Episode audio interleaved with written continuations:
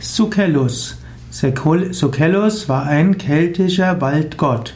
Sucellus ist ein Gott der Wälder und des Reichtums.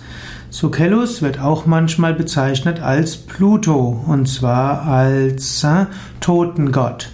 In diesem Sinne kann man sagen, Sucellus wird auch geschrieben mit einem L, Sukelus oder auch Sukaelus. Er wurde vor allem in Gallien verehrt, ist ein alter keltischer Gott. Manchmal wird er gleichgesetzt mit Jupiter und damit mit Zeus, so hätte er Ähnlichkeiten mit Indra. Er wird aber auch mit Silvanus gleichgesetzt, also dem allgemeinen Waldgott. Und manchmal wird er auch als Pluto angenommen, eben als Totengott. Sucellus wurde vor allem im südlichen und östlichen Gallien verehrt, nicht nur in vorrömischer Zeit, sondern insbesondere auch in römischer Zeit. In Südgallien war er eben Waldgott und wurde mit dem Silvanus gleichgesetzt. Im Alpengebiet wiederum war er ein Fruchtbarkeitsgott und Gott des Überflusses. Es gibt einige Sucellus-Statuen in der Schweiz. Dort wird er als bärtiger Mann in, gallisch, in gallischem Gewand dargestellt.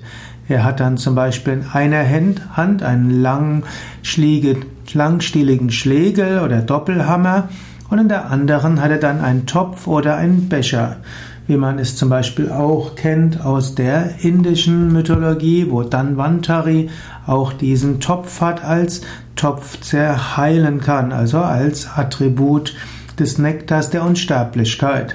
Bei Sucellus scheint das aber weniger ein Heilbecher zu sein, sondern einfach ein Trinkbecher. Sucellus ist häufiger Begleiter der Göttin Nantos Velta und Sucellus ist also ein manchmal jemand, der einen Herrscherstab hat. So hat er viele verschiedene Bedeutungen. Sucellus wird oft mit Lorbeerkrone dargestellt, auch mit Tunika, mit Löwenfell oder Wolfsfell. Sehr häufig hat er einen Hammerszepter oder Schlegel. Man nimmt an, dass Sucellus etwas zu tun hat mit Su, gut. Auch im Indischen bedeutet zum Beispiel Su, gut.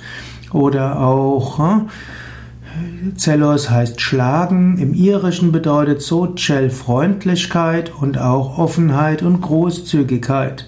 So ist Sokellos eigentlich ein freundlicher Gott, ein Gott der Großzügigkeit und der Liebe des Mitgefühls, aber eben auch des Wohlstands, des Reichtums, der Unterwelt, der Fruchtbarkeit und auch der Gott der Wälder.